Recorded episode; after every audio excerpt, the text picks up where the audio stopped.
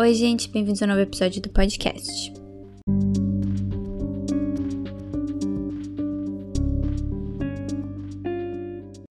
No episódio de hoje, vamos falar sobre uma das séries que me surpreendeu muito e que se tornou uma das minhas favoritas, You. Sim, sei que a primeira temporada saiu em 2018, mas a terceira estreou ano passado e eu vou meter mais a ela. Esse episódio contém spoilers da terceira temporada.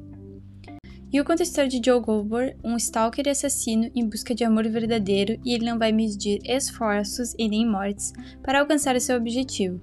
Na segunda temporada, acabamos com Love grávida e casada com Joe.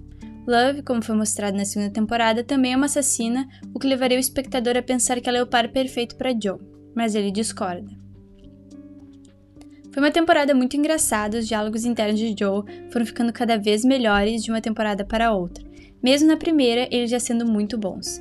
Além dos diálogos muito engraçados entre ele e Love, como quando a Love mata a vizinha com uma machadada no pescoço e sugere a ideia deles fingirem que foi um suicídio, a cara de Pen, ator que faz o Joe, de Essa Mulher é Maluca, é muito engraçada.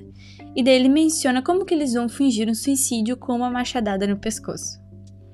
O que eu gostei muito dessa temporada foi que eles mudaram a dinâmica entre os personagens. Agora o perigo maior é a Love.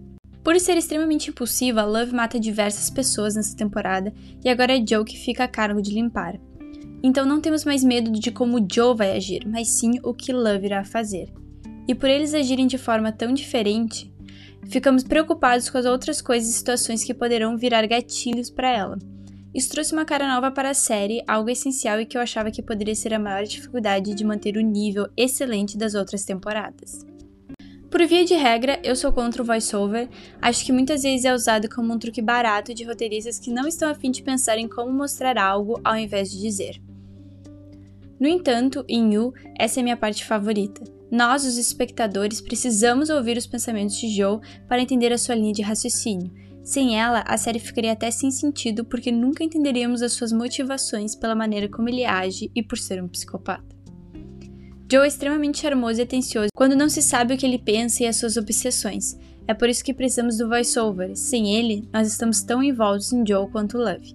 É uma série muito bem escrita e atuada que vale a pena ver. Só não pode ficar paranoico que você também tem um stalker, mas se ficar tudo bem.